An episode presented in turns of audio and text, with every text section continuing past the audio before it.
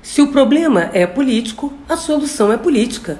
Para garantir a governabilidade democrática, enfim, a estabilidade, a previsibilidade, a transparência e o controle da sociedade. No exercício do poder, é preciso, entre outras coisas, controlar as espadas. Aprendemos, ao longo da história de constituição do Estado Democrático e na luta por direitos, que as espadas, os meios de força, combatentes e comedidos, quando autonomizados, cortam a língua do verbo da política, qualquer política, à direita, à esquerda, ao centro e ao lado, e rasgam a letra da lei. Aprendemos que quando o nosso vigia fica forte demais, ele dá um golpe, senta na nossa cadeira e governa em nosso lugar. E que quando quem vigia fica fraco demais, ele se torna leal a quem promete mais. Aprendemos que não pode ser a espada que define ela mesma a intensidade e profundidade de seu corte. Aprendemos que não pode ser o meio a arma que desenha a mão que age e que define o pensamento que decide. Quando isso acontece, tem-se emancipações predatórias do poder coercitivo, do poder de polícia que chantageia governantes, silencia o parlamento, manipula o judiciário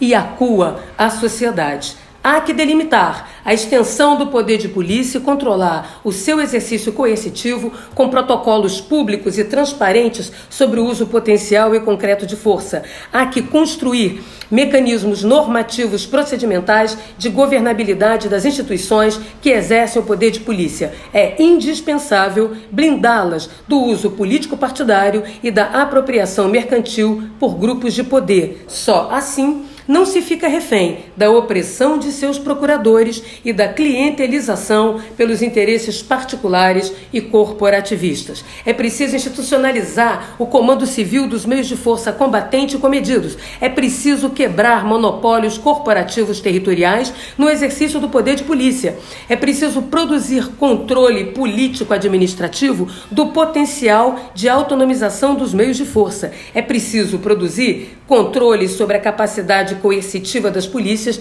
de modo que seus meios logísticos, os armamentos, os seus modos táticos, suas formas de atuação, se subordinem de fato aos fins da política pública, com dispositivos de accountability e de responsabilização individual. Tudo isso está ao alcance de nossas mãos e não requer mudar a Constituição, ainda que esta mudança possa vir a ser útil. Pode começar amanhã a construção política da institucionalidade das organizações de força no Brasil.